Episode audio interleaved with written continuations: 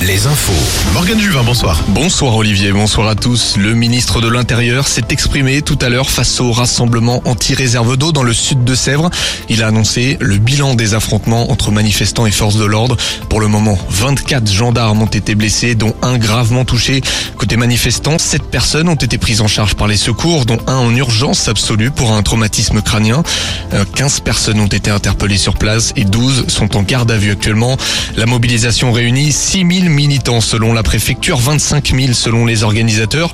Beaucoup sont toujours sur place et vont passer la nuit sur le camp installé à Vanzé avant de manifester de nouveau demain.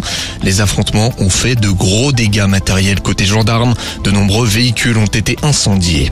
Un important incendie la nuit dernière entre Nantes et Rennes à Pierrick. Les 1500 mètres carrés de l'ancienne discothèque, le Tilt, ont été touchés par les flammes. Pas de blessés mais d'importants dégâts. Le site était en vente. Trois hameaux proches du lieu ont été privés d'électricité jusqu'à 9h ce matin. Levons maintenant les yeux au ciel pour traverser l'atmosphère terrestre. Un astéroïde va frôler la Terre ce soir à 20h49.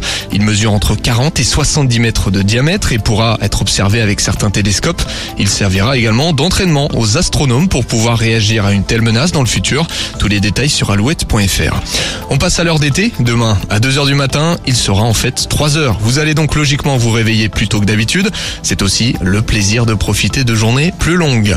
Les sorties du dimanche, la foire de Bressuire continue jusqu'à lundi. On retrouve également la foire expo de Rennes et d'Orléans, le salon des vins en Deux-Sèvres des antiquaires à Limoges, du tatouage et de la BD à Vannes. En rugby, le Stade Rochelet va tenter de prendre sa revanche en top 14. Le duel La Rochelle-Bordeaux avait été remporté par les Girondins en décembre dernier.